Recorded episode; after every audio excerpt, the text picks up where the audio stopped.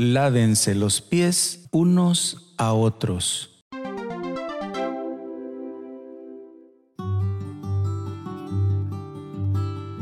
Evangelio según San Juan, capítulo 13, versículo 13 al 14. Vosotros me llamáis el Maestro y el Señor, y decís bien, porque lo soy. Pues si yo, el Maestro y el Señor, os he lavado los pies, también vosotros debéis lavaros los pies unos a otros. Palabra del Señor. Gloria y honor a ti, Señor Jesús. El Rincón de la Palabra. Lavarle los pies a otro era una tarea que solamente hacían los esclavos.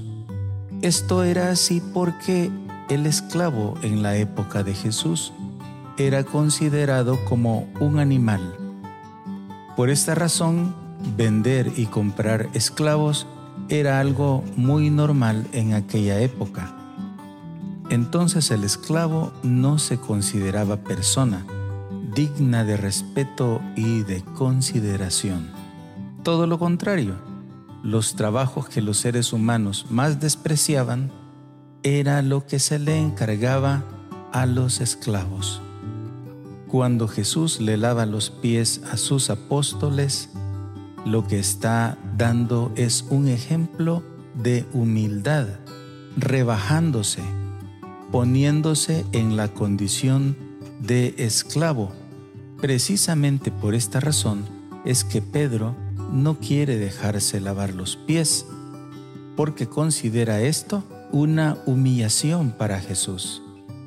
Sin embargo, Jesús es lo que desea, humillarse, humillarse a tal grado de lavarle los pies para darles el ejemplo que en la iglesia, que entre los servidores de Dios, el que quiera ser el más grande, tendrá que hacerse el esclavo de los demás.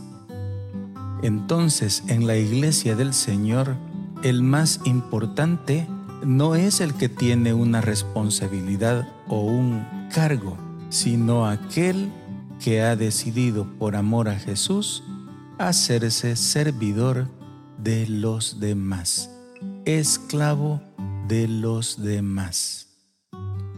Paz y bien.